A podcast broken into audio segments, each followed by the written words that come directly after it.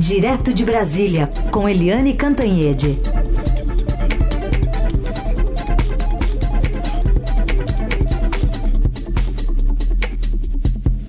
Tudo bem, Eli? Bom dia. Bom dia, Carol. Bom dia, ouvintes.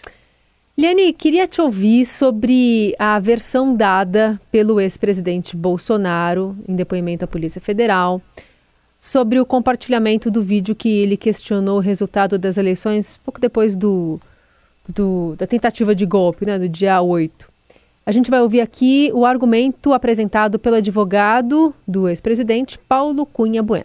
Este vídeo, ele foi postado na página do presidente no Facebook, quando ele tentava transmiti-lo para o seu arquivo de WhatsApp para assistir posteriormente. Por acaso, justamente neste período, o presidente estava internado num hospital em Orlando. Foi submetido a tratamento com morfina. Essa postagem foi feita de forma equivocada, tanto que, pouco tempo depois, duas ou três horas depois, ele foi advertido e imediatamente retirou essa postagem. Os ouvintes mandaram mensagem mais cedo aqui questionando se obstrução intestinal se trata com morfina mesmo, viu, Eliane? Pois é, é os ouvintes estão certos, né? Porque, é, segundo os médicos, a morfina prende o intestino, portanto, é totalmente inadequada para obstrução intestinal. Então não faz o menor sentido tomar morfina num caso como esse. Além disso, quem está tomando morfina no hospital não está brincando de celular, escrevendo coisas em celular.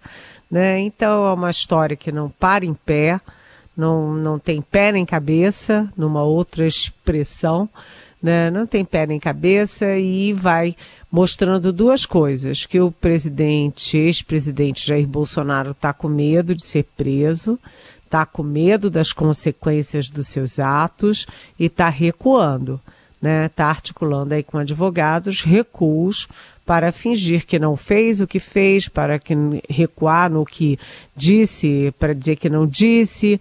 É, e a segunda, a segunda questão é que é, ele, ele além de estar tá com medo, né, ele está se valendo de qualquer coisa para se livrar aí da, das consequências. Mas ficou feio, acho que ninguém encampou essa versão do presidente Bolsonaro, né? Ninguém é, em sã consciência. O depoimento teve mais ou menos duas horas, né? Ele poderia ter usado o direito de ficar calado, não usou.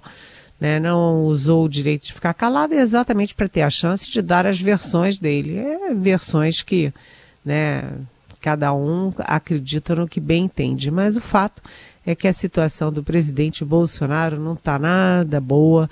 Ele aí atiçando atos golpistas, ele aí é, atiçando dúvidas sobre as eleições, sobre urna eletrônica, depois sobre o próprio resultado da eleição. É, ou seja, ele estava dando direta ou indiretamente a ordem de comando para malucos que quisessem, por exemplo, invadir os prédios dos três poderes, Carolina. É isso, até para também apresentar essa retórica, né, na disputa ali das redes sociais, de versões para alimentar o próprio eleitorado dele, né? Apesar do Instagram, o Instagram não, apesar do Telegram ter sido banido também por conta de, de, de conteúdos que não estavam sendo passados para o governo brasileiro. Falando sobre. Aliás, o Frederico foi o nosso ouvinte que mandou essa observação aqui sobre a morfina. Obrigada, Frederico, pela participação. Falar um pouquinho da CPI do, do golpe, Eliane. Agora, uma movimentação bastante grande para saber quem que vai assumir qual cargo, relatoria, presidência, Câmara, Senado. É, e também a articulação do governo para tentar formar sua base de apoio, né? Exatamente. É, tem um, um foco aí que está ficando cada vez mais claro que é o seguinte: o, a oposição bolsonarista criou essa brigou tanto para criar essa essa CPI ou CPMI uh, eh, no intuito de uh, botar o governo Lula contra a parede. Né, acusar o governo Lula de estar por trás da, dos atentados. É uma coisa meio maluca, mas foi uh, ali o objetivo dos bolsonaristas. E depois o governo Lula, vendo que é, a, a, CPMI ia ser criada mesmo, né, principalmente depois ali do episódio do general Gonçalves Dias sendo flagrado é, convivendo tranquilamente com os vândalos dentro do Palácio do Planalto, é, também jogou a toalha. Então, o governo e a oposição se juntaram, criaram a, a, a CPI. Mas aí quem fica no foco são os militares. Os militares ficam numa situação desconfortável com essa CPI. Por quê? Porque os bolsonaristas querem convocar o, o, general Gonçalves Dias, outros militares que estavam é, no comando no dia 8 de janeiro e lavaram as mãos ou não fizeram o que tinham que fazer. E como é que o governo Lula devolve isso?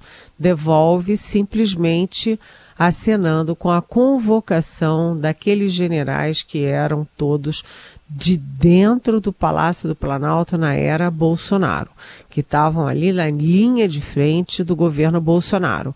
Os generais Augusto Heleno, eh, que foi o chefe do GSI, o Gabinete de Segurança Institucional, o tempo inteiro e que deixou muita gente dele lá dentro do palácio, né, depois da troca de governo, o general Braga Neto, que foi é, ministro da Defesa, chefe da Casa Civil e depois é, candidato a vice-presidente na chapa do Bolsonaro, e por último, Luiz Eduardo Ramos, que era o mais razoável deles, porque conversava é, com todos os, todo o espectro da política e era mais aberto ao diálogo, mas ele foi chefe da Casa Civil, foi secretário de governo, estava sempre muito próximo do Bolsonaro em todas as carreatas, passeatas, é, aquelas motociatas, etc.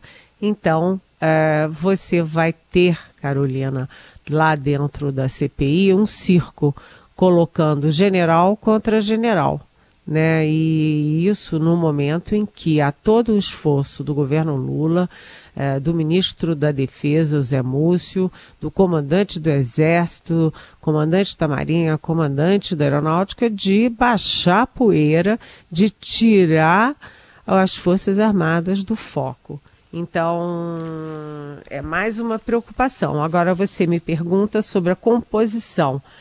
É, quando você olha numericamente, né, o Senado está com é, seis vagas é, do bloco que é do PT, é, PSB, PSD e Rede, ou seja, seis vagas nitidamente governistas né, é, é, quatro vagas dos dois blocos antigovernistas, o PL e o Novo de um lado, duas vagas, o PP e o Republicanos com mais duas vagas.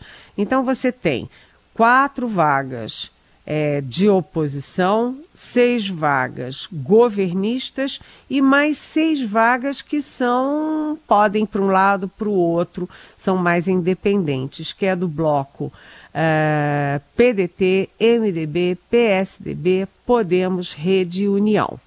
Né? Na Câmara você tem é, do bloco do, do, do Arthur Lira, que é o maior bloco, você tem cinco vagas né, do bloco do Republicanos, que é o partido do Tarcísio Gomes de Freitas, você tem mais quatro vagas. O PL bolsonarista, três. Né, o bloco é, do PT, que tem o PT, PCdoB, PV e tal, tem duas vagas. E o PSOL e a Rede, uma vaga. Então, uh, somando tudo isso, no frigir dos ovos, o governo tem maioria na Câmara e no Senado, mas tem um grupo de representantes é, de nomeados que vai ficar meio ao sabor da narrativa, ao sabor do que for aparecendo na CPI, Carolina. Eliane, quando você falou ainda também dos militares, ontem a gente teve a decisão do GSI, né, do ministro interino Ricardo Capelli, para a exoneração de quase 30 servidores da pasta, né, e alguns é, militares. É, é possível que ele tenha articulado isso com o comandante da força, enfim, para azeitar essa relação, para não ficar ali um, um, um ruído na, na interlocução? Eu não tenho essa certeza, mas faz todo sentido. O governo Lula está jogando muito próximo dos militares, né? O, o Zé Múcio está participando dessas decisões todas, né? E há um consenso na área militar de que não tá para não dá para ter um GSI infiltrado até o último fio de cabelo de bolsonaristas. Então essa limpeza está sendo feita. Né? Foram 29 é, militares da época antiga, servidores da época antiga, né, da época Bolsonaro, que foram retirados, o que faz todo sentido. Mas o governo está explicando que há uma desbolsonarização e não uma desmilitarização. Ou seja, houve aí um, algum tipo de acerto para que eh, o GSI continue sob o controle eh, dos militares, ou pelo menos com uma participação significativa dos militares, que tem tudo a ver, afinal das contas, com segurança institucional, com segurança nacional. Ou seja, é desbolsonarizar e não desmilitarizar. Mudaram aí a expressão, tá? Uhum. Muito bom. Eliane Catanhete continua conosco de Brasília, agora sobre um tema muito sensível para o governo, que está tentando é, mobilizar receitas, né? Deixar esse orçamento mais rechonchudo aí e apresentar medidas econômicas convincentes para o mercado, enfim, para investidores no momento em que o STJ estava tá decidindo né, uma, uma possibilidade de aumentar esses recursos, mas o STF está querendo colocar uma pedra no caminho, né, Eliane? Pois é, o STJ decidiu por unanimidade né, é, que as empresas não podem abater né, os, uh, os tributos uh, como ICMS dos, uh, dos uh, impostos federais. Ou seja, você tem o desconto do ICMS e, e você quer incluir, não quer incluir esse desconto na, no pagamento dos seus impostos federais. E o STJ decidiu isso com unanimidade, por unanimidade, e isso resulta em 90 bilhões de reais para os cofres da União. Mas o ministro André Mendonça, que foi indicado para o Supremo pelo Bolsonaro, deu uma canetada monocrática suspendendo a decisão. Ele condicionou o resultado final a uma decisão não só do STJ, mas também ao próprio Supremo. Isso é um sacolejo nas previsões do ministro da Economia, ministro da Fazenda, Fernando Haddad, que contava com esses 90 bilhões para poder zerar o déficit a partir de 2024. Então, é, é, mais uma aí, mais uma decisão de ministro indicado pelo Bolsonaro que prejudica o governo Lula.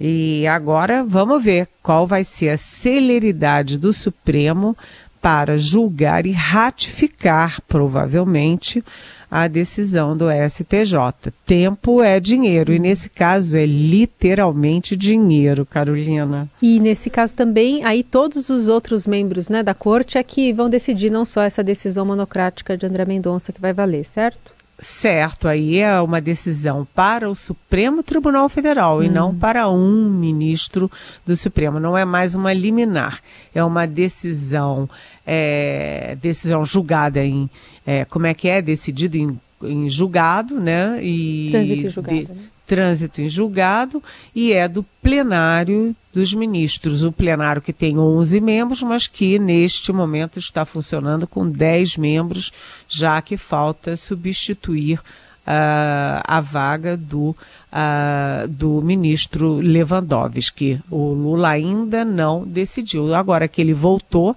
voltou ontem da Espanha e de Portugal, Está na hora dele se debruçar sobre isso, porque ah, não é à toa que as, as vagas do Supremo são 11.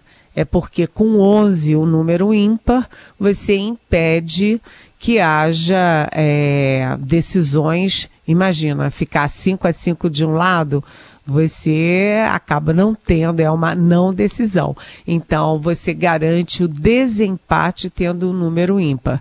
O Lula agora vai ter que se debruçar sobre isso e fazer finalmente a indicação para a vaga do Ricardo Lewandowski, que o indicado depois passará pela é, sabatina do Senado Federal.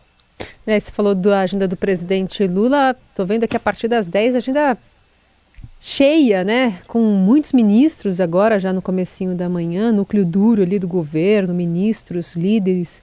E, enfim, voltando à a, a, a agenda cheia depois dessa viagem desses dias na Europa. É, esses dias na Europa, o presidente é, teve muitas coisas boas, né? Acordos na Espanha, acordos em Portugal. Ele foi recebido pelo rei de Portugal, é, rei da Espanha, pelo primeiro-ministro da Espanha, pelo presidente de Portugal, pelo primeiro-ministro de Portugal. Foi uma festa. Agora ele deu umas recuadas e umas é, sabe, ele deu umas derrapadas ao falar da Ucrânia, ora vai, ora vem. Agora a última frase dele sobre a Ucrânia é de, é de condenação à Rússia pela invasão. E agora ele também toma decisão, depois de muitas críticas, ele toma a decisão de enviar o assessor especial da presidência, Celso Amorim, para uma conversa com Zelensky na Ucrânia. Zelensky, que, aliás, conversou com Xi Jinping na China. Ou seja, a ideia de um clube de países com a China junto para tentar resolver o impasse da guerra, resolver um cessar-fogo, está caminhando. Mas o Lula dessa vez não teve assim muito refresco, não. Ele teve até é, movimentos de extrema direita e movimentos de ucranianos é, reclamando das posições dele. Mas, no frigir dos ovos, a, a viagem foi boa, foi boa para ele e foi boa para o Brasil. Agora, de volta, ele arregaça as mangas para enfrentar os muitos problemas internos que ele tem. Né?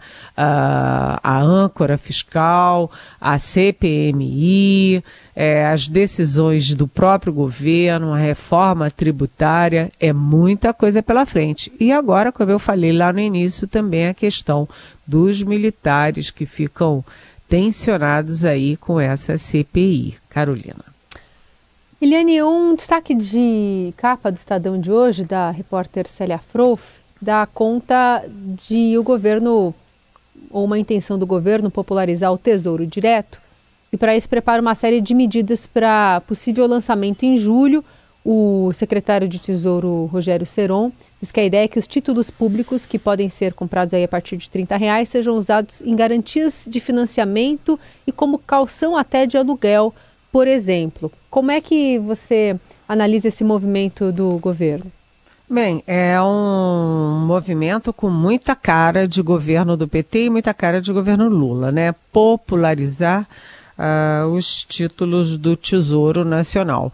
Os títulos do Tesouro são Uh, são, enfim, investimentos para a classe média, classe média alta e tal. E agora o, o governo Lula quer trazer né, também a classe média baixa para aplicações. E, inclusive, o Rogério Seron, que é o secretário do Tesouro Nacional, como você disse, disse que, inclusive, quer, né, a pretensão deles é trazer todas as crianças para ter um cadastro no programa, no Tesouro Direto, e isso pode é, criar um vínculo maior dos funcionários com as empresas.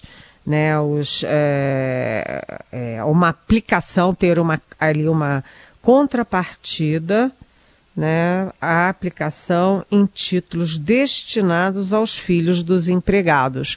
É, eu achei a ideia boa, né, é só julho, portanto tem muita coisa para andar até lá, mas eu fico me perguntando também, já que está se falando em popularização, em quantas anda o tal desenrola aquele programa que o próprio Lula já cobrou na última reunião ministerial, que não desenrola nunca, né? Tem que desenrolar o desenrola.